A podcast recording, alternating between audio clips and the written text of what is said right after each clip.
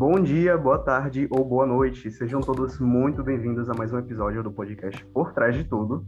E hoje eu tenho um prazer de receber um amigo meu aqui e uma pessoa muito profissional para poder falar com vocês. E daqui a pouco eu introduzo o assunto. É ele, Tiago Souza. Seja muito bem-vindo. Fala, rapaz, cadê os aplausos? Fala, galera. Aplausos, Tô tranquilo aplausos, com vocês? Galera. Como é que vocês estão? Sou Thiago, designer de marca, designer gráfico, né? Isso, pode falar mais do que você faz aí da vida. Hobby também tá valendo. Não, perfeito. Eu sou o Thiago Souza, né? Há bastante tempo eu já trabalho aí nessa área de design gráfico, me especializando em design de marcas, né? Design de identidades visuais. Eu me formo, acredito que ano que vem, em arquitetura e urbanismo.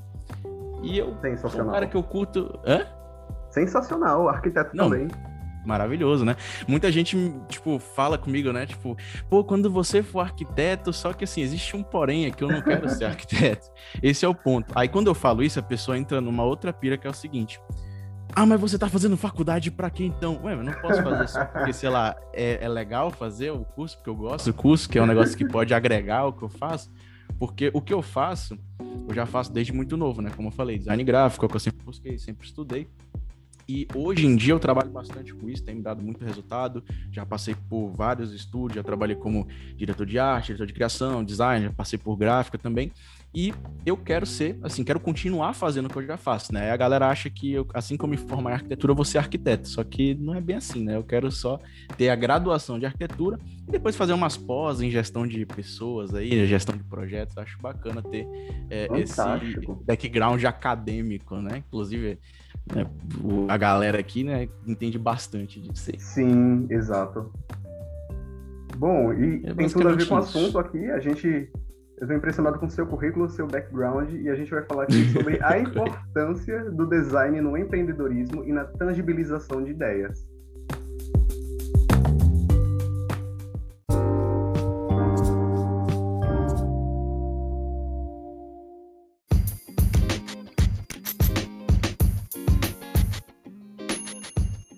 Tem muito a ver até com o que você disse, né? Você, por mais que estude arquitetura e também atua na área do design, uhum. uma coisa pode complementar a outra, não é? Não são coisas à parte.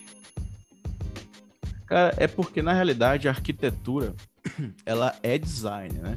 Porque, tipo assim, o que, que é design especificamente? É o ato de você projetar você desenhar. Então, assim, existe design de interiores, existe design gráfico, design de produtos, design de imóveis, existe uma série de designs, mas o design essencialmente é a arte de projetar, de, de desenhar, né? De desenhar que eu digo assim, desenho é, é projetual mesmo. E a arquitetura também é isso, né? A arquitetura ela é, é, tem uma linha de processo, né? Então você precisa recolher informações do que você vai fazer, você precisa fazer um estudo ao seu redor, né? Então, por exemplo, você vai construir ali uma casa no terreno. Você precisa antes fazer toda uma leitura, toda uma análise, né? Ir atrás da documentação, do plano diretor que a gente chama, né? E entender o entorno para você projetar da melhor maneira possível. E isso é design. Né? O design de marcas é exatamente isso, inclusive. É a mesma coisa, só que focado não em, em, em construções, mas em, em para o gráfico mesmo, para a parte de tradução visual do negócio. Fantástico. Isso que até uma visão do que eu tenho de design foi evoluindo ao longo do tempo, aprendendo aos poucos o que, o que seria, né? Porque desde pequeno, uhum. às vezes, eu tinha uma ideia de que design era só você fazer artes gráficas e, e ficava estagnado nisso, né? Então dá para perceber que vai muito além. Não, com certeza. Design de moda, design de interiores. Sim. Porque, assim, é, é tudo. Design de interiores. O que é o design de interiores? Cara, é você projetar interiores pensando de uma maneira ergonômica, né? Você precisa pensar é, nas pessoas que vão utilizar aquele espaço, como elas vão utilizar. Então, assim, tudo dentro do design, ele tem antes uma análise pré, prévia e logo depois ele tem a é, conceber o projeto mesmo. Né, literalmente a galera né, costuma se referir ao design como resolução de problemas. Né? Então, o design ele serve para você identifica o problema e soluciona. Isso tem a ver com todas as partes de design: gráfico, moda, interiores, BBB, tem design até design de carro, né? Principalmente também tem vários tipos.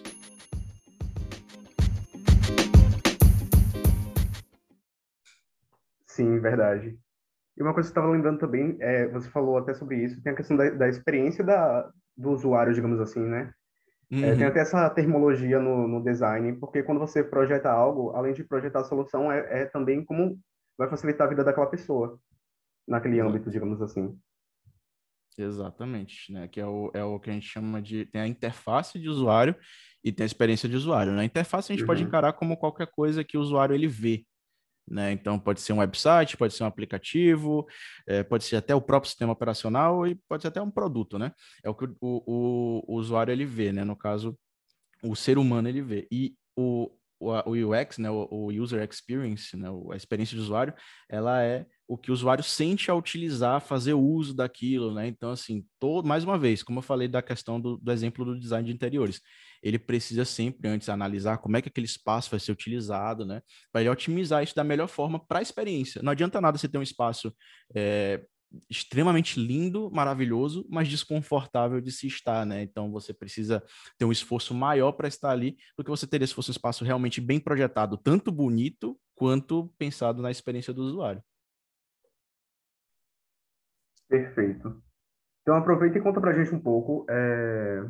qual é a sua relação com design, de modo mais aprofundado, como é que você também tem utilizado na prática, no dia a dia, Cara, então, a minha relação com design, ela começa de muito tempo atrás, na realidade, né? Ela começa lá em 2011, mais ou menos, né? Que eu sempre curti muito é, a parte de criação, sempre fui muito de desenhar, né? Sempre fui muito de criar mesmo. Agora, assim, desenhar no sentido de... Eu sempre gostei de, tipo, ter algum problema, por exemplo, quando tinha 11, 10, 11 anos, eu gostava muito de um caderninho que eu, eu pegava as coisas que eu via como problema, que eu odiava, e aí eu meio que, aspas, claro, uma criança de 11 anos, né? Aspas, projetava é, soluções. Exemplo, eu odiava escrever no caderno quando eu estava na escola. Odiava, odiava. E aí eu lembro que uma vez eu desenhei uma máquina que captava ondas cerebrais, né? E desenhei isso, né? E, e tipo assim, e, e, a partir das ondas cerebrais, eu, né, ele ia captando ali o movimento da caneta e tal.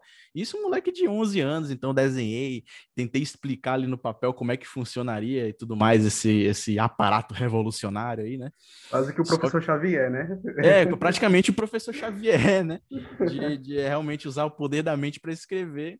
E assim, claro, claro, besteira, né? Coisa de criança que não, não, não gostava de escrever no caderno mesmo, mas eu sempre tive essa vontade de, tipo, tem um problema ali e eu quero resolver esse problema. E ao longo do tempo, né, conheci o, o, o design, primeiro como que por, é, muita gente conhece como você falou, a questão de fazer artes gráficas. Então, esse foi o meu primeiro contato com design, foi achando que o design ele era um processo só de desenvolver arte, de fazer algo bonito, de fazer algo agradável. E aí, conforme os tempos foram, foram passando, né, eu fui me identificando naquela área, fui me aprofundando e estudando. E aí, hoje, eu, eu percebo o design é uma relação de pessoa para pessoa, né, de empatia. Então, você é, enxerga o problema de um determinado público, uma determinada pessoa, ou determinado lugar, enfim. Você né, é, vê qual é o problema ali e você resolve. Você traça planos para resolver tal qual fazia quando eu era moleque, né? Tipo, a mesma coisa, só que de uma maneira mais realista, claro, né? Sem, sem poderes mentais, né? Vingadores, etc. então, eu, eu né, hoje em dia é mais realista. Mas, assim, a, a essência, né, da relação que eu tenho no design hoje é essa. E hoje é, eu me especializo em, especificamente, design de identidades visuais, né? Que é você ter ali, padronizar toda a comunicação visual de uma empresa de uma maneira estratégica, né? Então, a problemática da empresa é basicamente transmitir o, o, o que ela é, a estratégia dela para o público, e o meu trabalho é esse, é fazer essa, essa tradução né, para o público-alvo de determinada empresa. E, cara, eu amo demais, sabe? É, é, um, é um processo muito legal e que muita gente não entende muito. É, tipo assim, até as pessoas que dizem entender, no final das contas, elas não entendem a, a profundidade mesmo do que do, como funciona todo esse processo, mas amo o que eu faço, cara. Minha relação com o design é, é basicamente essa, é algo feito de pessoas para pessoas, algo humanizadíssimo, sabe? Fantástico. Muito bom isso. Como você trabalha né, com a questão de identidade visual, uhum. pode ser que muitas vezes seja, você pegue o trabalho a partir de, do momento zero, né, da criação de uma empresa, de uma marca, digamos assim, Exato. quanto também é uma empresa que já está no mercado, mas ela quer introduzir a identidade visual dela, quer repaginar, uhum. ou às vezes não tinha uma identidade visual. Então, eu queria dizer assim, o design seria o primeiro passo quando se quer apostar no empreendedorismo? Seria isso? Cara, então, teoricamente sim, é porque dentro do que você falou, a gente tem dois contextos, né? Vamos começar pelo primeiro, que é o contexto onde a empresa ainda não nasceu. É, muito empreendedor acha que o design, é, primeiro a gente precisa falar do entendimento do design, né? Como eu tinha dito, é algo estratégico, é algo que vai, o, o identidades visuais, ela padroniza toda a sua empresa, todo o visual da sua empresa, né? Então, assim, comunicação interna, cartão de visita, timbrado, é, todo, toda a papelaria, campanhas, hum. enfim, é, tudo isso é voltado para o para criar essa, esse padrão na sua empresa. Quando as pessoas vêm até mim e falam que, ah, eu quero criar uma empresa, eu preciso de uma identidade visual. Na verdade, o primeiro passo para você criar uma empresa do zero, vamos falar do zero mesmo, assim, tipo, tive uma ideia, pau, veio aqui na, na cabeça agora, de criar uma empresa de, de vender câmera, vou falar de câmera que é o que está aqui na minha frente. Né? Quero vender câmeras fotográficas. Primeiro de tudo, você precisa fazer é, o seu estudo de entender para quem você vai vender, né? Entender, fazer o seu plano de negócios, que a galera já está um pouquinho Isso. mais habituada com plano de negócio. Entender quanto é que você vai gastar, pô, quanto é que eu vou gastar comprando a câmera, como é que eu vou gastar, é, quanto é que eu vou gastar é, comprando material, infraestrutura, gastando com isso, isso. Você precisa fazer todo esse plano, né, toda essa estratégia, entender como é que funciona a sua marca e tudo mais. E aí, sim, depois dessa estratégia montada, Logo depois vem a identidade visual. E por que, que ela é tão importante? Cara, porque um cartão de um post no Instagram que você vai ter, ele tem que carregar a sua identidade visual. Né? O, pô, você quer fazer aí um, uma infraestrutura da sua loja de vender câmeras. Cara, é muito legal né, que você tenha uma estrutura, uma arquitetura, inclusive, é, embasada na sua identidade visual, cores e tudo mais. Você percebe isso, por exemplo, em lojas como a, o Boticário, né? Tem a, a Óticas Carol também, é um perfeito exemplo disso. Hum, a gente aqui da mesma cidade, não sei, é, não sei se a galera aqui, a, a grande maioria do pessoal que está ouvindo é daqui da mesma cidade da gente, mas aqui na cidade, né, no shopping, tem a Óticas Carol, que a identidade dela é azul e amarelo. E aí você vê lá dentro, as cadeiras são azul e amarelo e tudo mais, e é um, sabe, você se sente realmente acolhido pela marca. Sim, já percebi, e... só tem é, lojas de operadoras também, a Oi mesmo. Exato. Tem, agora tá Tim, com a cor verde. Oi, Vivo. Vivo, verdade. Exatamente. Então, assim, o que dá esse padrão é justamente a identidade visual. Porque a identidade visual é qualquer manifestação, cara, visual da sua marca. Entendeu? Então, assim, ela que vai definir e regir tudo, né? Marketing interno, marketing externo, é, enfim. E a gente tem a, o segundo contexto, que é o contexto que, que vem depois da empresa estar tá pronta, né? É, nesse contexto, que o cara já tem um logotipo e tudo mais, vamos dizer que ele já tem um tempo de mercado, a gente chama esse processo de rebranding, né? Que é quando a gente faz ali, ela, a gente remodela uma marca, porque como eu falei no início da conversa, a marca ela é uma tradução, né? Ela traduz o que está em você. Então, você, Gleidson, você é você por dentro aí na sua mente, tal, pá. E o que você veste, como você fala, o que você faz, são expressões da sua personalidade, da sua identidade. A identidade visual ela é a mesma coisa disso, só que para uma empresa. Então, assim, vai ter momentos que, da mesma maneira que você, poxa, em 2013, 2012, eu usava um estilo. E agora em 2021 eu uso um estilo completamente diferente. O que aconteceu? Você mudou. Né, o seu, os seus objetivos mudaram, as suas estratégias mudaram, você mudou e você quer expressar isso de uma forma diferente. Então, isso sim, né, é, a gente vê isso na mudança de estilo da pessoa. A mesma coisa vale para a empresa. Né? Então, assim, chega um ponto onde a empresa ela identifica ali que aquele logotipo dela, aquela comunicação dela não está mais bacana para ela e por isso ela precisa mudar. Né? Então ela vê, ó, isso aqui não está mais vantajoso, a gente não acha que isso aqui representa mais a gente, então a gente precisa de um profissional para poder transmitir essa nova essência que a gente quer. A gente vê isso, né? Mudança, por exemplo, de é, muita gente já viu por aí o McDonald's preto, né? O McDonald's está preto e tem uma razão para isso, né? Então, assim, a galera é, se tem, tá preto, não é só porque ah, ia ficar melhor preto, né? Porque teve um estudo ali, né? Teve, rolou um estudo. Exato e, e, a, e a galera né, decidiu que preto era mais vantajoso comercialmente do que, que isso. Então, assim, existem esses dois, essas duas vertentes. Existe o, o começo de tudo, a identidade visual precisa ser um dos primeiros, não necessariamente o, primeiro passo, né? Porque o primeiro uhum. passo é você traçar uma estratégia, porque se você for logo para o visual, você também não tem nada para traduzir. Você não tem nada para poder, sabe, não tem uma base para fazer a, a sua. Exato. E tem o rebranding, que é você é, ir lá e remodelar uma marca que não diz mais o que ela deveria dizer. Né? Porque a marca ela é uma mensagem, ela é, é como eu falei, uma tradução de, de tudo. Sim. Tava percebendo isso, é toda uma questão de comunicação visual, né? Eu vou aproveitar uhum. até para dar um exemplo que eu tinha visto sobre até o McDonald's. Se eles quiserem nos patrocinar, se estiver ouvindo a gente, Mac, por favor. Eu, eu como bastante, tá? Eu aceito o patrocínio, inclusive em hambúrguer, se você quiser mandar para Também concordo, aí já deixo explícito que eu não faço dietas, então pode mandar. Nada contra. aí o que eu ia falar é que eu tinha visto que tem uma estratégia do marketing do McDonald's aqui no Brasil, que é a questão hum. da digamos assim, a língua falada. O uhum. Mac, como a gente fala, é diferente do, do jeito que é escrito no Exato. inglês. Aí tem locais que eles modificaram e escreveram Mac, M-E-Q-U-I, e com acento é, né? Mac, tem até uma campanha lá que eu vi que, que eles escrevem de vários jeitos que as pessoas chamam, né? Não só, Isso, tipo, a depender do local eles mudam.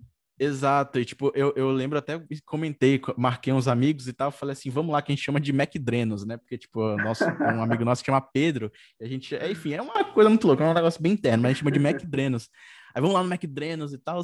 E aí a gente, eu marquei eles né, nessa postagem, e aí Sim. embaixo o, o, McDonald's respondeu o meu comentário, assim como ele estava respondendo de várias outras pessoas, com uma montagem, tipo assim, o, o a foto do estabelecimento do Não McDonald's e, e, com o nome, tipo, que a pessoa falou ali. Então ele respondeu a minha mensagem com o, a montagem do McDonald's escrito McDrenos, sabe? Gente, fantástico. Nossa. É, é muito legal isso, velho. É muito legal, eu gosto demais. Demais. E essa parada da língua falada é bacana tocar nesse ponto da questão, né, que eu falei de humanizar, né? Design é algo humanizado. Então, assim, pessoas uhum. se conectam com pessoas. Isso é fato. Né? E por que que hoje em dia as pessoas se conectam muito com marcas? Porque as marcas elas buscam se humanizar, né? Então a marca é, ela busca, tá ali como o exemplo do McDonald's, né? Ela abrangeu muita linguagem falada, né? Bem do, do povão mesmo, que fala, não fala McDonald's, não sei o que, tal, fala, ah, vamos no Mac, vamos no não sei o que, né? E, e fazendo isso, a marca ela deixa de estar tá numa hierarquia onde pessoas estão num grupo aqui e a marca está num outro grupo ou em outro local separado do grupo, ela passa a se inserir dentro desse grupo. Né? Então ela tá ali no meio de todo mundo, tá falando Mac, é Mac, vamos no Mac, vamos no Mac, então a marca tá ali, é, abraçou isso e eu, pô, galera, eu sou o Mac, sabe? Tipo, então assim, ela cria essa aproximação. Marcas muito fortes hoje em dia, elas tocam muito nesse ponto de humanizar, cara. Elas tocam muito nesse ponto de ter um tom de voz constante, um tom de voz ativo, né? A Coca-Cola trabalha muito naquela questão, por exemplo, do, do emotivo, né? Das emoções. Ah, abra a felicidade, né? Sempre você sempre Sim, vai ver pessoas sorrindo. A Coca-Cola muito tempo atrás, por exemplo, ela, inclusive ela continua fazendo, acreditou, mas ela sempre bateu em campanhas muito, muito humanísticas. Vou te dar um exemplo. É, existia uma máquina da Coca-Cola, eu não lembro onde foi isso, não sei se teve aqui no Brasil, não tenho, não tenho certeza. Mas uma das campanhas da Coca-Cola, ela fez uma máquina que ela, tipo, te dava uma Coca-Cola de graça, e do outro lado da máquina tinha outra Coca-Cola. E aí, tipo assim, você pegava essa Coca-Cola, mas a tampa da, dessa garrafa, ela só abria com a outra garrafa. Então, assim, ela, ela meio que criava, ela forçava uma relação entre duas pessoas, uma conexão entre duas pessoas. Porque, tipo assim, Sim. assim, a Coca-Cola tá de graça, mas para isso eu preciso, pô, me ajuda aqui a abrir, sabe? Então, tipo, as duas garrafas precisavam, tipo, é, elas se encaixavam a tampa e você tinha que abrir com duas pessoas, né? não era com uma só. Então, assim, Exato. Então, isso tem muito a ver com essa parada da emoção, da solidariedade, da felicidade, né? Da, do uhum. humanístico das marcas. Então, é por isso que a Coca-Cola, hoje em dia, um dos exemplos, né, de tantas marcas fortes por aí, ela é extremamente forte, uma das marcas mais valiosas no mundo aí, porque ela busca se humanizar e tá perto da gente. Gostei disso, viu? É até uma uhum. forma de mostrar que dá para fazer na prática também, não é só na questão do visual que você vai transmitir sua mensagem. Cara, é isso, é porque existem é, vários, como eu posso dizer, é, existem vertentes, né? Tipo assim, é, existe a, o, o, o marketing e existe o branding, né? O marketing, ele dá sempre enfoque no produto, no serviço, e o branding, ele é a gestão da sua marca. Tá? Então são duas coisas bem unidas. É a gestão, ou seja, o que eu digo a gestão é sempre ter um, um, tom de voz constante da marca, né? A identidade visual faz parte do brand, porque é uma manifestação da marca. Já o marketing, ele é a parte de estratégia focada no serviço ou no produto. Então, assim, campanhas, né?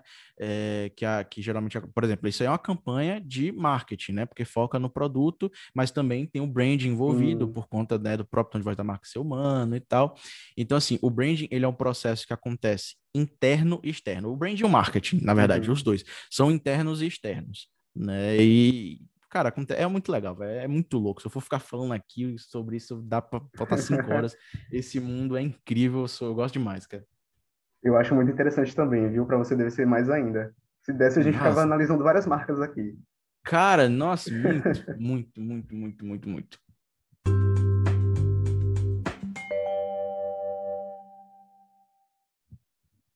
É, falei em tom de voz também e posicionamento, queria, acho que dá para a gente entrar no assunto também de redes sociais, né? Uhum. Essa evolução tecnológica que a gente tem vivido. Comenta uhum. um pouquinho para a gente sobre. Cara, tipo assim, essa a revolução tecnológica em si já tem acontecido há bastante tempo, né? Só que agora acabou se intensificando porque as pessoas perceberam o real, a real necessidade disso, ainda mais agora, nesse, nesse momento que a gente está vivendo. Mas assim, uhum. não tem uhum. muito o que falar, não, porque hoje em dia a gente precisa entender, na realidade, que a, a lógica de consumo mudou. Né? Então, assim, você consumir de uma marca em 2005 e você consumir de uma marca em 2021 são coisas completamente diferentes. Inclusive, esse é o erro de muito empreendedor, que nem sabe que está errando nisso. Né? É achar uhum. que essas relações de consumo, a maneira como as pessoas dialogam com a marca, com o produto, com o serviço, continua a mesma coisa e continuam é, presos aos mesmos conceitos de 10, 15, 20 anos atrás né? É, essa questão do, da tecnologia é realmente buscar entender como, onde as pessoas estão atualmente, né, onde seu público está, porque tem público que quase não usa o Instagram, né? Por mais que a gente, né, nós mais jovens, a gente quase Sim. não usa mais o Facebook, né? Meu Deus, que é Facebook. Mas tem muita gente que usa o Facebook para caramba ainda, né? Vai depender é. de público. E o legal da tecnologia é que ela uniu né, ela facilitou. Então, assim, hoje em dia você pode fazer um patrocinado e atingir 200 mil pessoas, é, é, introduzindo ali um, um dinheiro relativamente é, barato, né? Porque você precisava antigamente, por sei lá, fazer um moldó, fazer uma campanha ali, uhum. né? Tipo, então, isso que é legal dessa parte tecnológica, é você ter essa acessibilidade de alcançar o seu público mais fácil. Essa parte foi facilitada. A parte difícil é que ficou mais fácil para todo mundo, né? Então, assim, é concorrência, né? Ficam é um, vários mercados, né? Claro que sempre quem se destaca ali vai conseguir mais resultados, né? Investindo mais e tudo mais. Mas, de maneira geral, ficaram mercados bem cheios e tudo mais. E aí você, claro, precisa estudar um pouco mais para poder entender esses mercados e traçar estratégias ali, que é, mais uma vez, o erro de muito empreendedor. Não traçar estratégias para nada. Hum, né? Não entender nossa, como é que funciona. Sim isso daí pode acabar com, quebrando as pernas da pessoa, né? Do, do negócio. Isso eh, decorre muito da realidade do brasileiro. Tipo assim, né? Você falou aí de questão de, de quebrar as pernas, não sei o quê. É, hoje em dia, os grandes empresários, né? Eles falam muito que antes de você ter sucesso, você vai falir umas duas a três vezes, entendeu?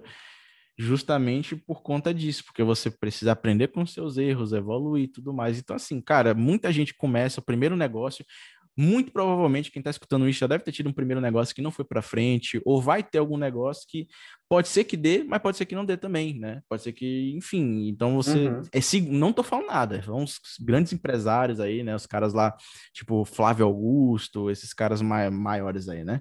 Falam que você vai falir umas uma, duas, três vezes antes de você ter um negócio realmente que, que vai e é para frente assim mesmo, tipo, vai decolar. E não pode nem ter medo, né? Porque quanto mais a pessoa erra, mais ela aprende. Claro que não é certo ficar insistindo dos mesmos erros, digamos assim, né? Mas são aqueles com consciência. Você erra, você aprendeu com aquilo, aí você aplica de uma outra maneira aquela ideia. Uhum, é buscar se aprimorar na real. Isso em tudo, cara, em tudo. Né? Desde, a, desde o princípio, os primórdios, é você, na própria faculdade, né? Depois você termina, depois você vai para o mercado de trabalho, nas entrevistas de emprego, né? Então, assim, pô, se foi uma entrevista, você não foi bem, você para, senta e analisa. Por que, que eu não fui bem nessa entrevista? Né? O que, que eu fiz? Né? Poxa, e o que, que eu posso pesquisar, o que, que eu posso estudar para ser melhor na próxima? Poxa, relações interpessoais aqui, esse livro aqui fala sobre isso, me parece ser bacana. Né? Então vou ler e na próxima é, na próxima entrevista eu vou estar um cara mais capacitado porque eu entendi os meus erros, eu li sobre para poder me capacitar para a próxima reunião, para a próxima reunião não, para a próxima entrevista e lá talvez dê certo. Se não der certo, eu vou me capacitar mais, estudar mais e ir para a próxima e por aí vai. Isso em tudo, cara, isso em tudo. Uhum, exatamente. Inclusive, eu acho que isso já serve até de mensagem para o público que me acompanha, porque Exato. eu mesmo faço essa autoanálise das coisas que eu não consegui. E, geralmente eu tento muita oportunidade de intercâmbio, porque eu, eu gosto muito dessa parte de, Uhum. de internacionais, digamos assim, né? E até em oportunidades que tem aqui dentro do Brasil ou na Inclusive, você já foi até universidade, vezes professor de inglês, né? é Sim, ainda? sim. Tem esse lado também. Eu dei uma Hum. pausa por enquanto, mas eu até que gosto de, de ensinar um pouco de inglês. Vale Inclusive, hoje em dia, o inglês, ele é... Ele não é nem mais que a galera... Outra coisa, né? Presa no passado, achando que inglês é diferencial diferencial. Foi Não é, tempo. galera, não é mais diferencial. O inglês não é mais diferencial. O inglês é, é, é necessário agora, sabe? Uhum. Tipo, ainda mais com a questão da tecnologia, né, que a gente falou aqui, inglês é necessário, é, é fundamental. Quem, hoje em dia, antes quem Sim. tava, quem sabia inglês estava à frente. Hoje em dia, quem sabe inglês está na média e quem não sabe está para trás. Com certeza. Exatamente. Nossa. A pessoa tem que ir muito além disso. O inglês a gente usa diariamente muita coisa. Principalmente agora que a gente fica imersivo nas redes Uhum. sociais, o que você mais vê é termo em inglês, principalmente até no design, né, digamos assim, Uhum. e na produção de conteúdo. E, e outra coisa, é, dentro da questão lá da tecnologia, é, é isso, outra, é a parada da competitividade, né? Tipo, a- o acesso à informação está muito bem facilitado.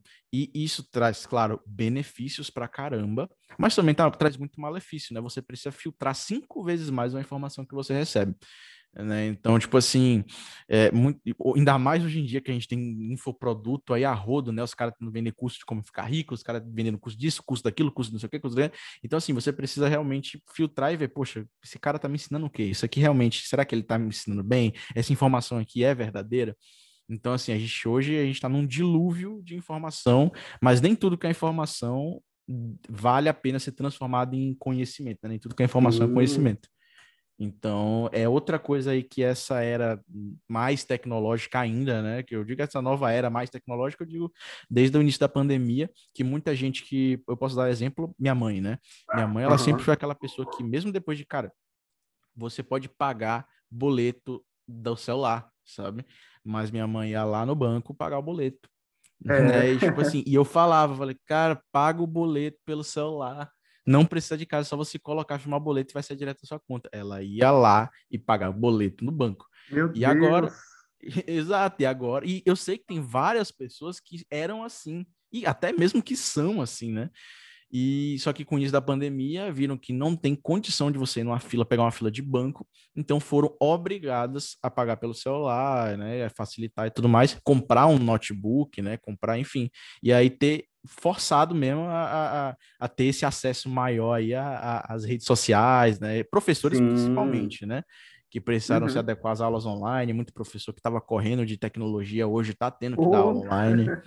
Exatamente. Então, Nossa, eu nem te falo, eu já tive professor de usar slide de anos atrás. Então, parte. né, é normal, normal, faz, faz parte do processo, né? E assim, tem aqueles professores que se adequam mais do que outros, né? Eu conheço hoje, né, um professor que ele é um professor de geografia, muito bom, inclusive, muito bom, que recentemente veio fazer um orçamento de marca comigo e tal, porque o cara gostou tanto dessa parte do, do da, de, da aula pela internet, da aula online, né? Ele preparou o- os conteúdos dele com muito carinho, com ele tem um conhecimento assim básico de design, que então os demais. materiais dele são muito legais. E hoje ele está começando a lançar um curso de atualidades. Né? Então ele veio fazer, falou comigo e tal. pá. Então, assim, um curso de atualidades voltado para geografia, então, assim, sensacional, sabe? Mas, claro, uns se adequam mais do que outros, e, claro, os que se adequam mais, esse é o ponto. Os que se adequam mais sabem Uhum. lidar com a situação, vão sair na frente, cara. E às vezes não é nenhum mistério, sabe? Se adequar à situação. É só realmente entender o que precisa e ir lá e fazer. E eu acho que muita gente acaba até mesmo ficando com preguiça, né? Claro, tem as pessoas que não têm Nossa. condição mesmo e tal, mas da mesma maneira que tem essas pessoas, eu também vejo muita gente que tem preguiça e acho que é, as pessoas são obrigadas a adequar a você, não você se adequar ao mundo, sabe? Sim. Nossa, isso eu tinha visto até um é, comentário sobre isso. Tem duas coisas que eu quero comentar. A primeira é nessa parte de das pessoas se adequarem a você. Tem muita gente que acha que ah, eu sou assim, pronto. É, o, Uhum. Se o povo que gosta de mim assim, ele- eles que vão vir a mim. Mas não é bem Eles assim. que se virem. Eles que se virem, exato. O conteúdo que a gente produz tem que ser pensado para o público e não que a gente gosta. digamos assim, né? Uhum. Você não pode simplesmente fazer, ah, eu só gosto disso, só vou fazer isso, eu só vou passar essa mensagem. Se não é aquilo que o pessoal está procurando. Uhum. E outra coisa que eu queria falar na questão da preguiça, tem muita, muita gente que acha que o resultado tem que ser rápido. E não é assim. Isso, isso eu, gosto, uhum. eu gosto do comparativo que é feito com a universidade. Você estuda quatro anos para você colocar em prática, efetivamente, digamos assim, profissionalmente, uhum. o que você aprendeu. E a mesma coisa vai ser com seu empreendedorismo ou outra coisa, com seu negócio. Não vai ser instantâneo. Tem todo um cuidado e estudo por Exato. trás também.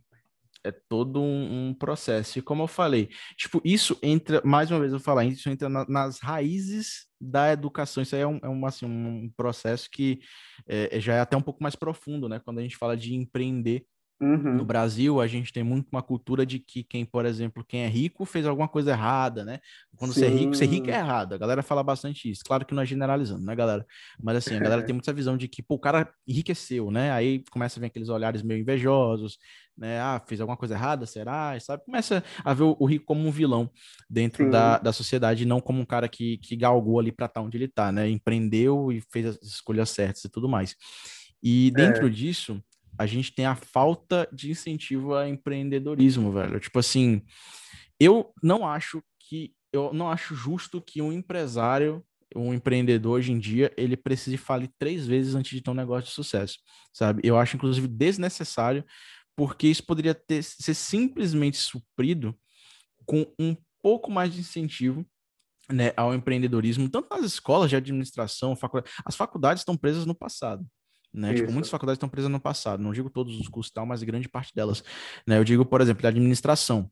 Né? Então, conheço várias pessoas que fizeram administração, que são formadas em administração, mas é, em boa parte dos cursos, claro, porque também muda de faculdade para faculdade, infraestrutura para infraestrutura, mas a grande parte dos cursos não fala sobre branding, né? Então você sai, muitas vezes o cara não sabe nem o que é branding, ou se sabe, sabe o que é superficial, não sabe a diferença de branding e design, né? Não sabe a diferença de branding e identidade visual né? Porque assim, o branding, ele é, como eu falei, ele é a estratégia ali, é a, é, a, é o, o, o eu da marca, né? Ele é a, a, expressão da identidade daquela marca. Expressão não, perdão, ele é a identidade daquela marca, né? A estratégia, pô, como é que aquela marca vai se comportar? É a identidade mesmo, é como se a marca fosse uma pessoa. Uhum. E, ah, você é Gleidson, gosta de inglês, gosta de séries, Netflix, gosta disso, produz conteúdo, então essa é a sua identidade.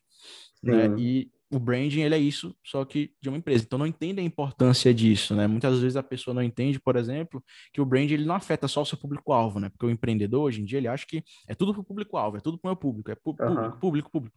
Só que dentro dessa proposta, a gente tem uma coisa que se chama é, os stakeholders, né? É, perdão pelo nome difícil, galera, pelos nomes difíceis, mas é, é, porque eu não tenho um nome em português para isso mesmo, é esse nome mesmo. Bem-vindos ao vocabulário Bem, empreendedor. É, Bem-vindo ao vocabulário empreendedor. Vamos ter vários insights, né? Vários aqui, vamos fazer um brainstorm. Aqui, fazer um pitch aqui.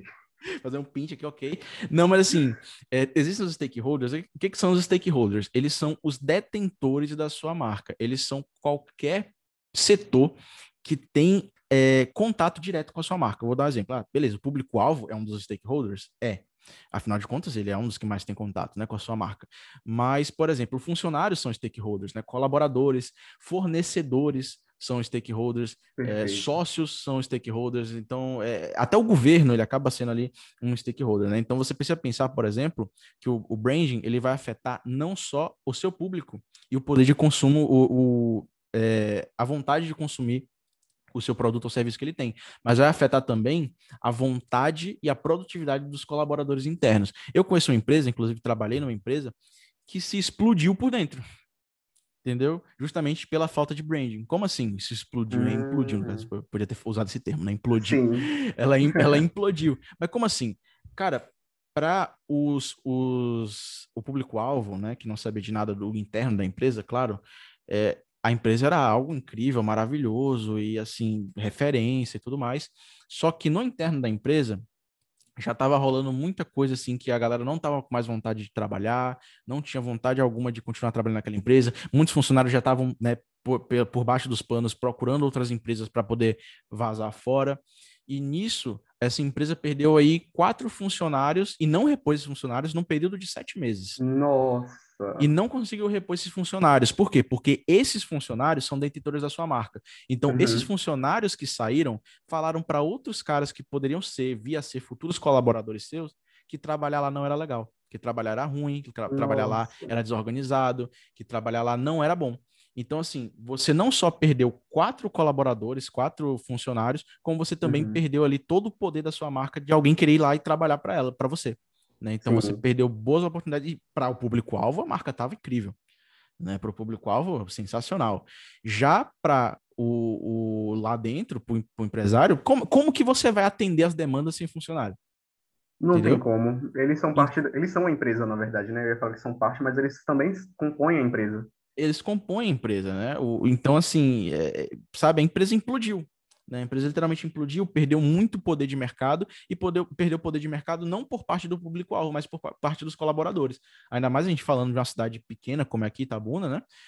Então, Sim. assim, poxa, se alguém não quer trabalhar para você aqui e acha que sua, sua empresa é horrível, isso vai se espalhar, cara. O seu colaborador, ex-colaborador, vai falar para outros, porque ele conhece outros, ele tá naquele meio ali.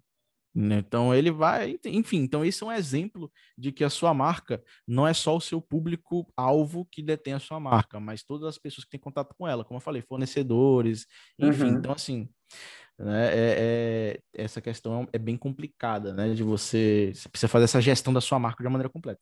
E as pessoas não ensinam isso, cara. Tipo, sabe, é. as pessoas num, num, curso de administração, num público de, de é, até nos workshops de empreendedorismo por aí, eu vejo muito do mesmo, sabe? Hoje, muita gente sabe é, o que é um plano de negócio, o que é um Canva de negócio, né? Justamente para poder você pensar de uma maneira fácil a estratégia do seu negócio, mas Sim. pouca gente sabe para que realmente serve a identidade visual. Porque assim, eu falando, é, fica né, na cara, ah, tá vendendo seu peixe. Mas, cara, você pode pegar, eu conheço clientes que não, não comigo, né? Uhum. Mas conheço pessoas que investiram 15 mil reais numa identidade visual. E isso é um, é um preço, cara, por incrível que pareça, razoável né? Uhum. Para uma identidade visual realmente estratégica, boa e tudo mais, investiram 15 mil reais, e aí você vê, são empresas que já têm tipo 18, 20 anos de mercado. E aí você vai ver o que, que o cara fala, né? Oh, e aí, o que, qual foi seu retorno de ter investido 15 mil reais numa identidade visual?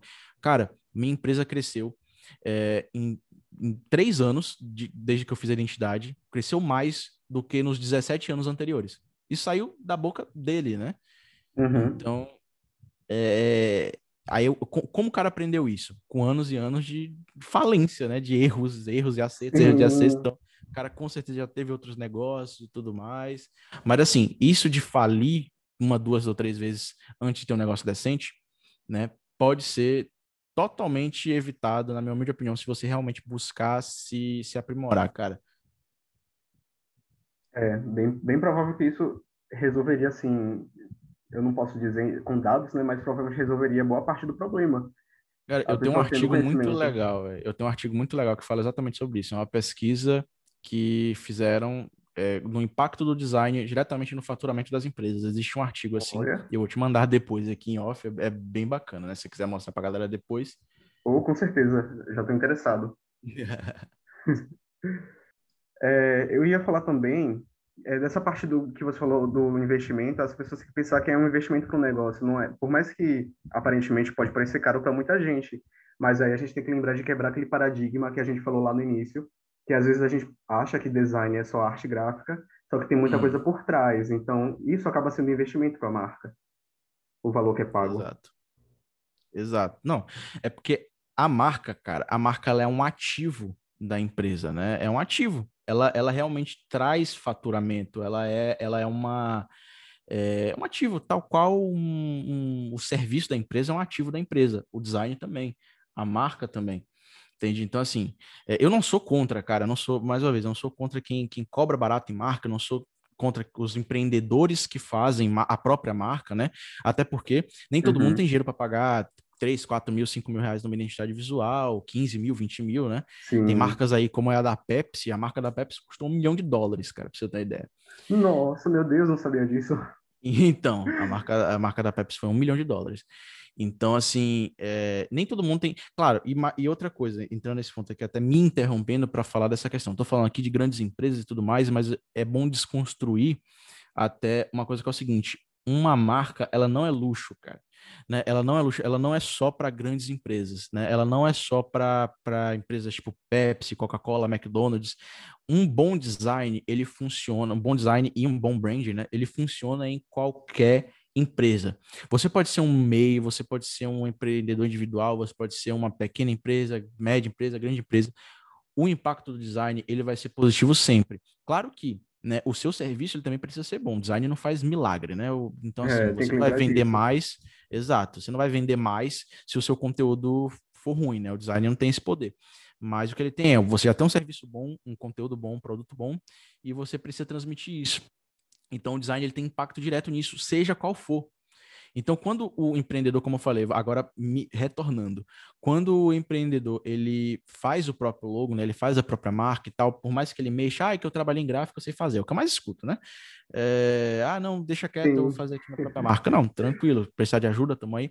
Mas assim, não é não é errado no sentido de que você não está cometendo nenhum crime, né? Como tem muito designer por aí meio, meio revoltado com a vida que fica, ai oh, meu Deus, vou fazer o próprio logo, não sei o quê. Não é errado. Mas assim, desde que você não se engane. Tá? Então, assim, lembrando que o logotipo, a marca de maneira geral, né? Não só o logotipo, que também não é só o logotipo que, que compõe a marca, é, ela é uma coisa estratégica, como eu falei, ela é um ativo, ela é uma parada totalmente estratégica, né? Então ela é feita para levar resultado e tudo mais.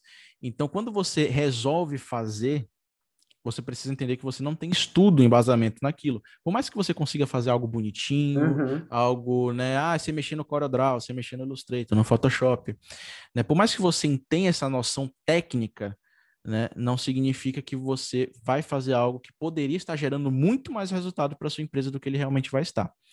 Né? Então a gente precisa hoje em dia fazer esse trabalho de desmistificar, né, é, essa, essa questão de ah, não, design é só para empresa grande, design é só é um luxo, não é luxo, cara, é necessário, né? Então, é, investimento certeza. em redes sociais, tem essa noção. Se você faz os seus próprios materiais, não está errado, né? Se você realmente tiver necessidade de, de poupar dinheiro, de eu não tenho dinheiro para investir nisso agora. Ok, não é errado, né? Mas você poderia estar tendo muito mais resultado pagando alguém para fazer. Mas se você não tem condições, está tudo bem. Né? Dá para você construir sua empresa de outras formas até chegar nesse processo. Mas, como eu falei, da mesma maneira que, é, beleza, você sabe é, bater um martelo, né? Você sabe usar uma parafusa, parafusadeira, mas será que você sabe construir um sofá do zero se eu te der umas tábuas de madeira? Sabe? sabe? Pode até saber serrar, hum. mas será que você consegue construir uhum. um móvel para mim? Então, é a mesma coisa com design, né? É uma profissão que requer estudo, requer embasamento, enfim, até para se alguém aí que, que está me ouvindo tem interesse em ser designer gráfico, né? Fica aí a dica, é uma parada né, que é embasamento mesmo e bastante estudo. Sim, é bem, bem pontuado isso. É, eu acho que muita gente que escuta a gente, eu tenho até alguns amigos que são empreendedores, porque eles têm uhum. algumas lojinhas no Instagram, e que vale lembrar que, é, além do, do, investimento do design, tem aquela questão da rede social, que eu acho que é até interessante falar. Tem muita gente uhum. que espera em dar, dar valor para o que para o que está se comprometendo ali, só quando atingir 10k, por exemplo, 10 mil seguidores, ou só achar que vai precisar de uma identidade visual só quando tiver uma relevância no mercado. Exato. Mas não é exato. isso, é desde, desde antes. Claro desde, que tem condições, como você falou, né? Não, é, às vezes o cara só não tem, ele só não tem como, sabe? E é normal, é tranquilo, da mesma maneira que você, é, claro, se você tiver uma empresa boa, com uma estrutura boa, você consegue, por exemplo, investir num arquiteto para montar o ambiente da sua marca, né? Uhum. Mas, claro, tem pessoas que não têm condição de pagar um projeto de arquitetura e vão lá e vão fazer do jeito que elas acharem e tá tudo bem, você tem que fazer o acessível. A questão, o, o, errado é você tá começando, você tá colocando, começando com o pé esquerdo, quando você tem condições né, de ir atrás de um projeto, de, de, de é, investir um dinheiro a mais no projeto ali, porque assim, acaba uhum. que a realidade é o seguinte: existe a diferença entre a pessoa não poder e ela não ter aquilo como prioridade. Sabe? Você precisa ver o que é prioridade. Pô, se, você, se eu falar aqui agora para você, Pô, Gleison, seu carro é, quebrou e você vai precisar gastar aí mil reais numa, num conserto do carro porque você precisa ir urgente lá numa, numa proposta incrível. Pô, você vai dar o sangue aí para poder conseguir esses mil reais porque a, sua, a proposta de emprego lá é a prioridade e sem o carro você não vai conseguir chegar lá, né? Então, é, é, vira uma prioridade. Agora, quando você pega e fala, né, tem uns designers aí que cobram um pouco mais barato, assim, que é um preço mais ou menos de, vamos dizer, de mil reais, oitocentos reais, é um precinho assim, bem, bem conta mesmo, né? Uhum. É, Aí você fala, poxa, eu cobro mil reais para fazer a marca. Mais uma vez, não é o meu preço, tá? Tô só dando um exemplo. Sim, é... Deixar isso claro aqui. deixar isso claro, para depois não vir, oh, eu quero uma identidade por mil reais aqui. Isso. Não, então. Aqui eu não faço propaganda enganosa, deixar isso claro para vocês também. Exato. Aí o cara vai lá e cobra mil reais é, para você também, para fazer, pô, Gleice, quero fazer aí a sua marca, vai custar mil reais né? E aí você já fica, pô, não tenho mil reais, mil reais tá muito caro.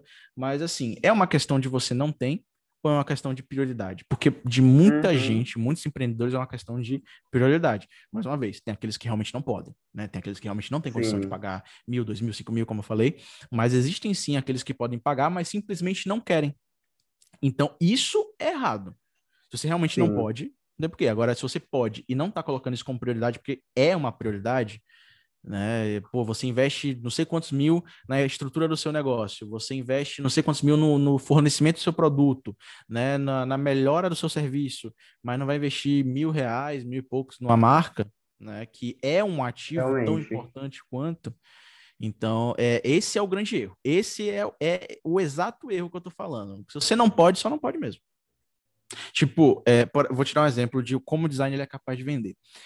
A Jeep, né, ela sempre foi bastante conhecida pelo, pelos carros né, fortes, robustos e tudo mais, uhum. que aguentam qualquer tranco aí em qualquer estrada de terra. Recentemente, assim, aspas, não tão recentemente, né, a gente teve o, o Jeep Renegade, que, cara, vendeu muito, mas vendeu muito mesmo, foi muito lucrativo, Nossa. porque é um Jeep super bonito. Mas você vai ver o Jeep Renegade, ele é um Jeep que nem se compara aos Jeeps da própria marca, porque ele é um Jeep uhum. para estrada, ou para estrada não, para Cidade? É, pra cidade, sabe? É um, hum. é, um, é um Jeep para rodar em cidade, ele não é um Jeep para você realmente ir em estrada de terra e tal. Então ele não tem a força Sim. que os outros Jeep têm. Mas por que, que ele foi esse sucesso de vendas todo? Design. É um carro Nossa, lindo. sim. Então, é um carro muito bonito. Então a pessoa olha, vê a marca Jeep, aí vê um carro lindão. Cara, vou comprar. Aí chega uhum. lá e ele percebe que esse Jeep ele é, um, é, é fraquíssimo.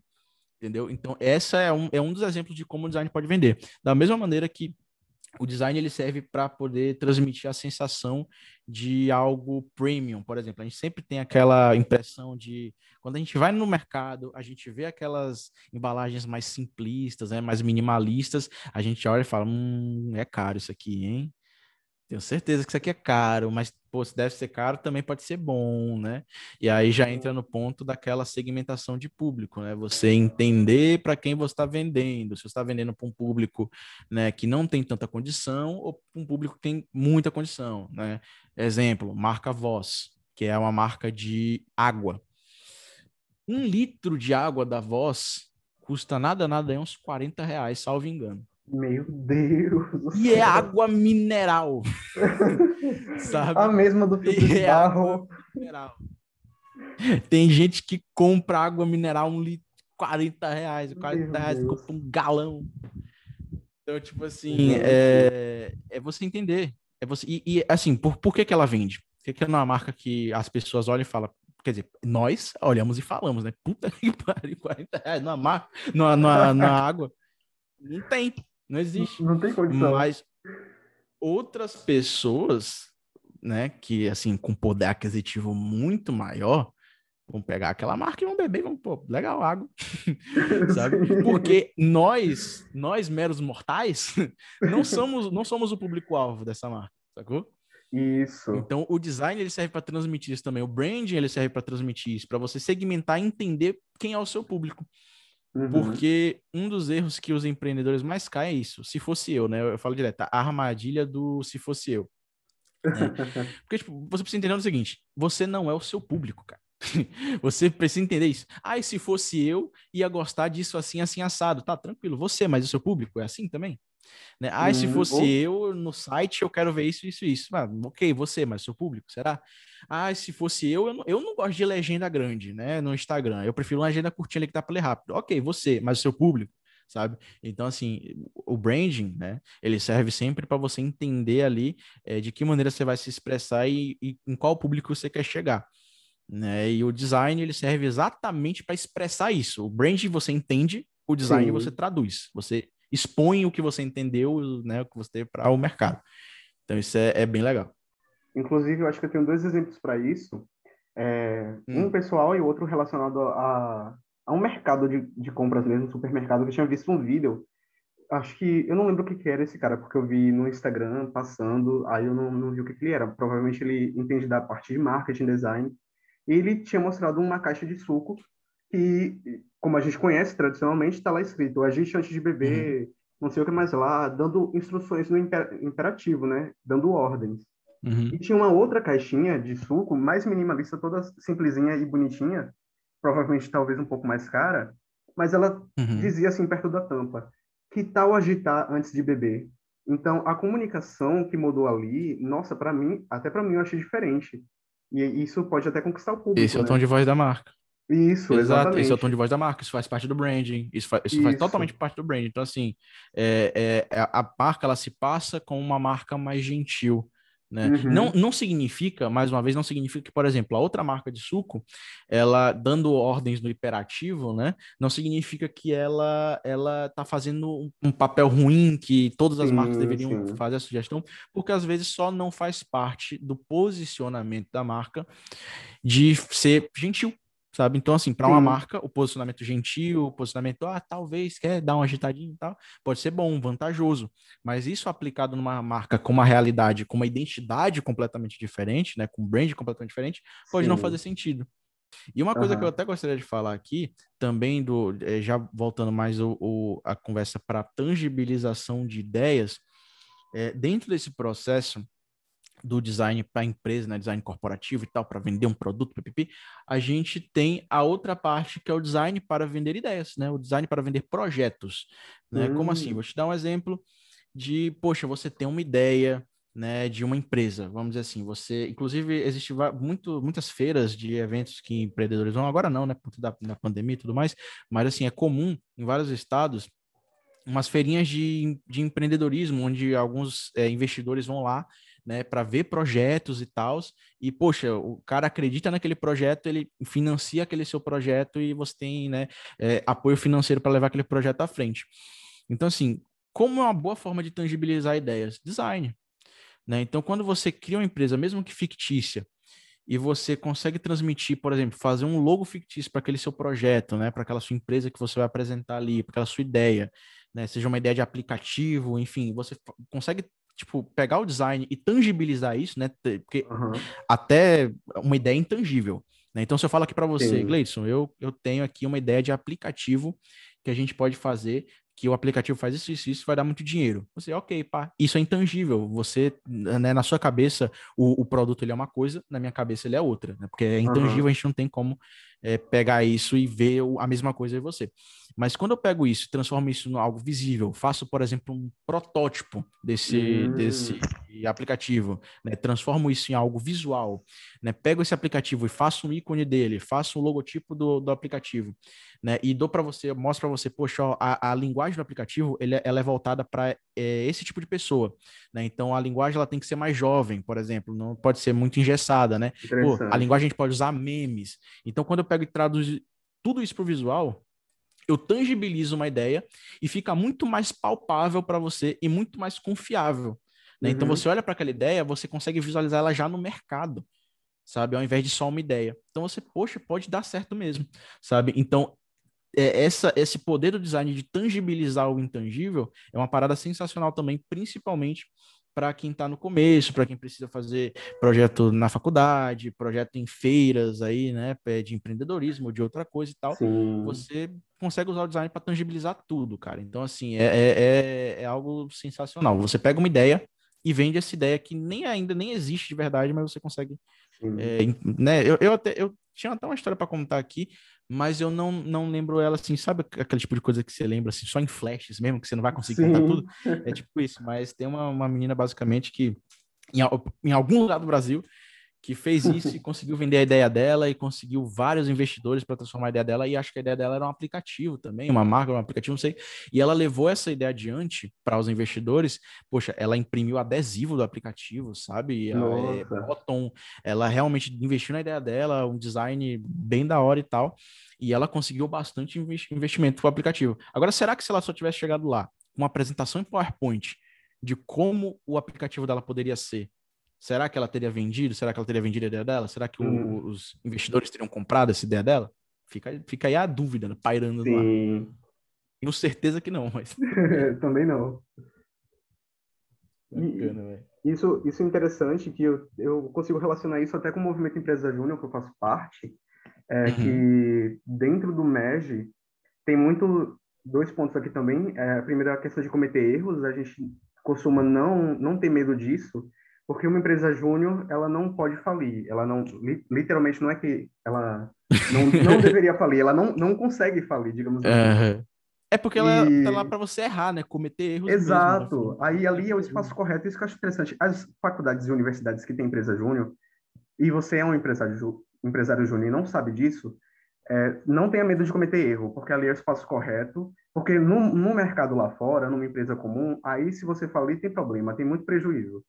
Aí é outra coisa que eu ia falar. R rápido e R barato. R cedo e R barato. Exato. Aí outra coisa que eu ia falar também é que tem muito disso de pôr em prática algumas ideias que estão no início e no caso de tentar tangibilizá-la, né? Às vezes é algo que você não teve tempo de preparar 100%, mas é uma ideia muito interessante que você fica muito naquela de, ah, será que eu deveria colocar em prática? Aí, no movimento Empresa Júnior, geralmente a gente tem muito disso de tentar colocar essas ideias em práticas mesmo que ela esteja bem no início, mesmo que esteja começando a ficar madura, até para poder ter respaldo, né, do público, se aquele serviço está indo bem, se não está indo, porque se não tiver a gente desiste ou reformula como é que vai aplicar. Isso que eu acho muito bacana. Então fica o um recado aí para a galera que é de Movimento Empresa Júnior, não tenham medo de errar e põe em prática ideias que estão no início. Pois é, e, e como eu falei, né, existe uma regrinha né, dentro desse meio do empreendedorismo, que é o R cedo e R barato, né? A gente tem a mania de condenar demais o erro.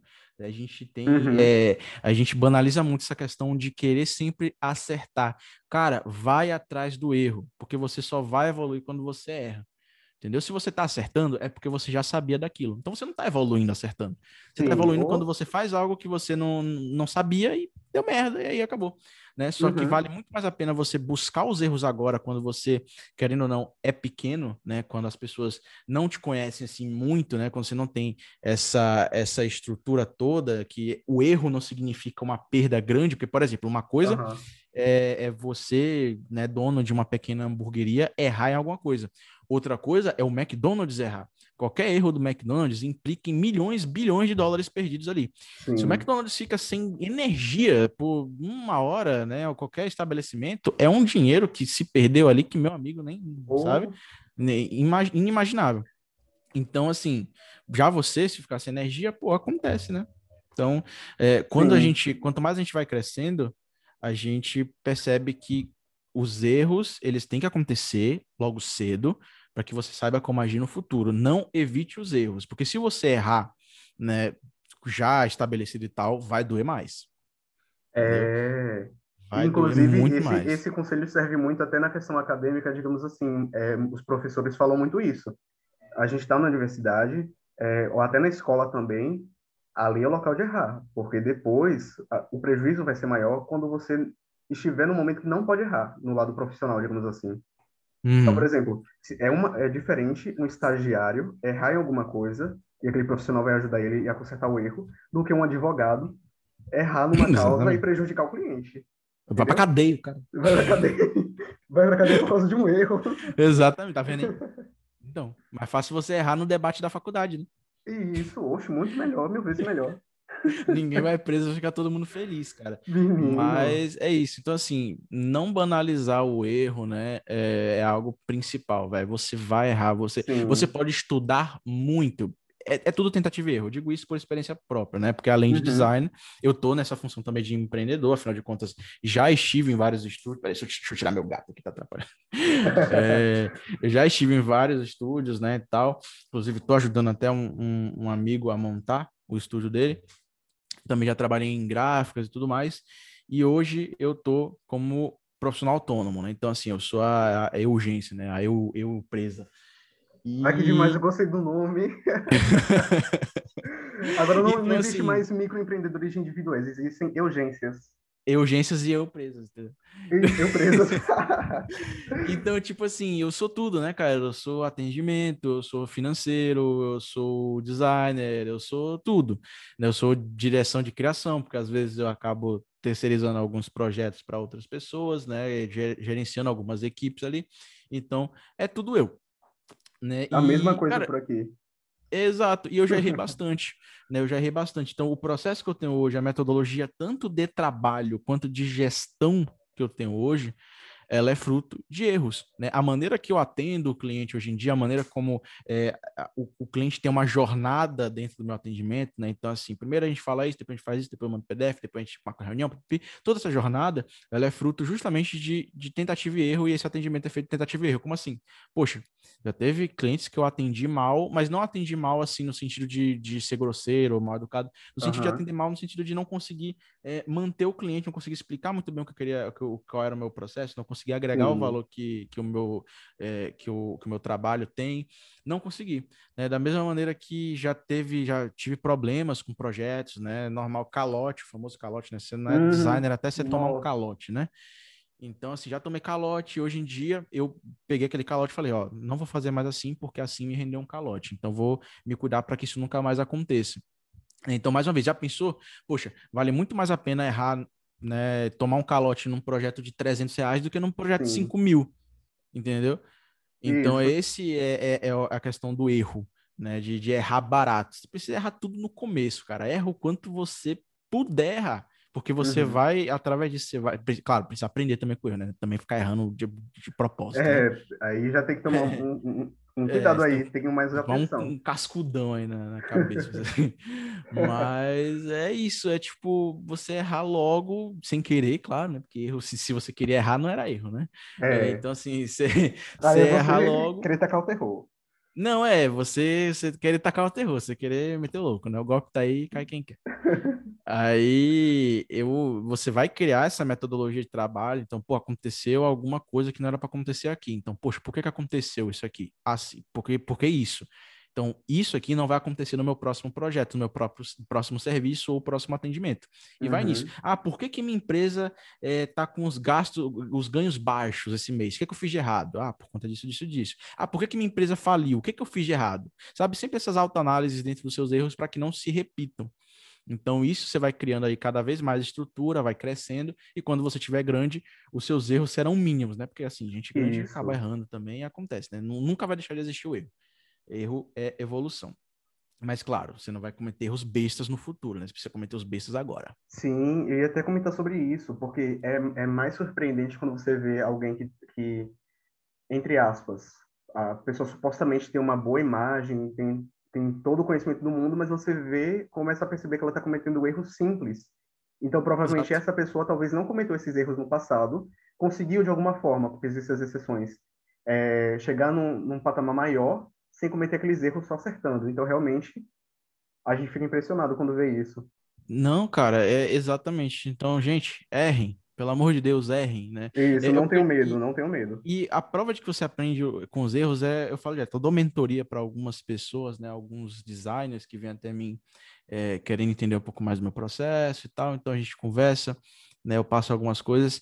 E assim, por mais que você tendo alguém com uma certa experiência no seu mercado, né, que oferece tudo mais. É bom, você corta um caminho absurdo, né?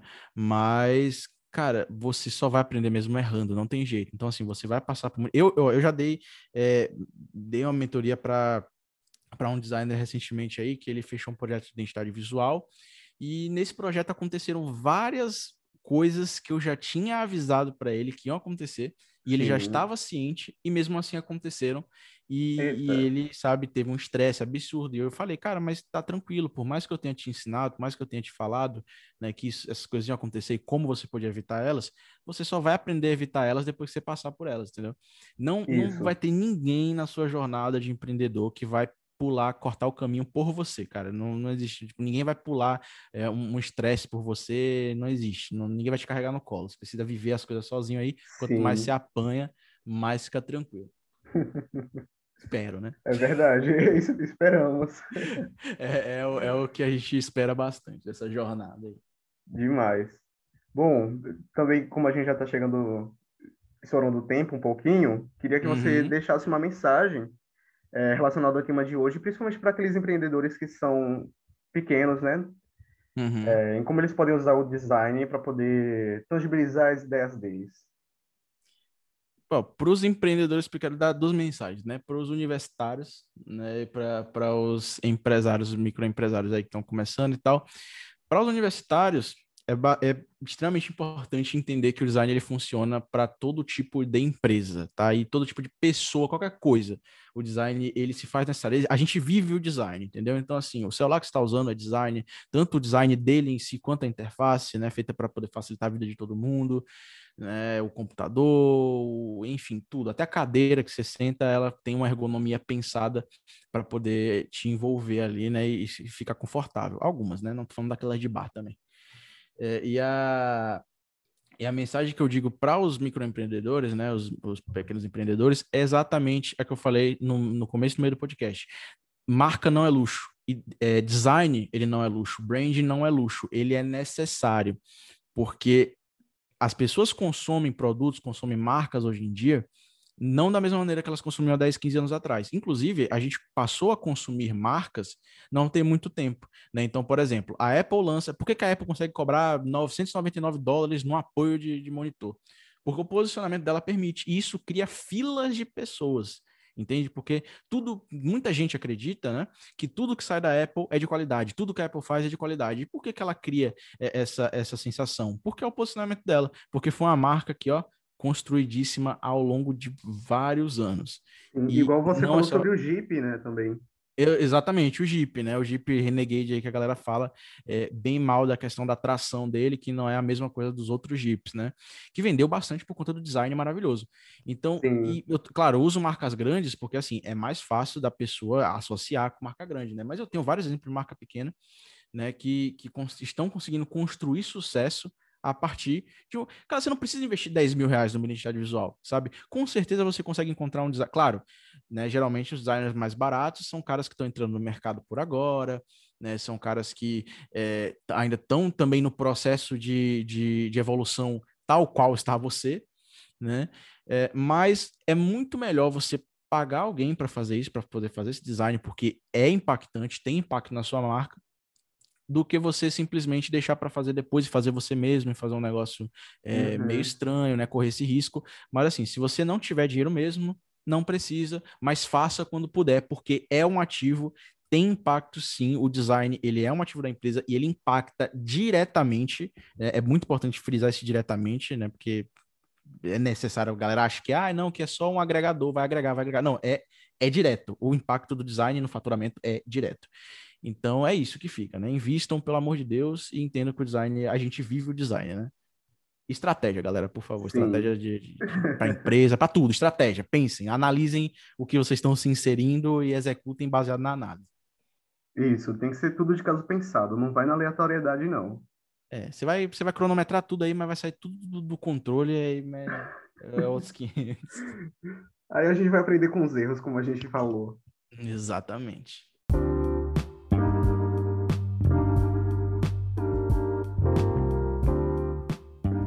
Isso. Eu queria agradecer a sua presença e ter topado o convite. Eu quero Poxa, você eu também aqui em futuros episódios. Com certeza eu chamo pra gente conversar sobre mais coisa. Tenho interesse. Perfeito. É, eu vou passar o, contato, o contato do meu agente, o meu empresário, para poder você combinar com ele certinho. Não, perfeito, pra gente fazer essa tour aí, né? Esses, essas turnês aí, essas matinês. Isso. A gente vai gravar um podcast, um episódio de podcast em cada lugar do Brasil e depois do mundo. Perfeito, perfeito. E o ingresso é 250 reais por participante. Criança paga a mais. Misericórdia. Criança paga mais? Como assim? Coitado é porque... das crianças.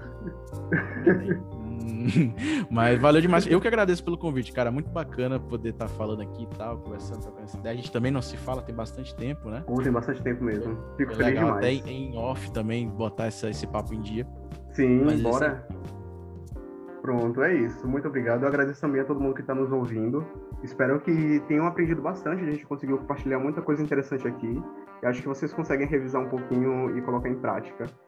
Então é isso, gente. Muito obrigado e a gente se vê em breve. Até mais. Valeu, galera. Um abraço.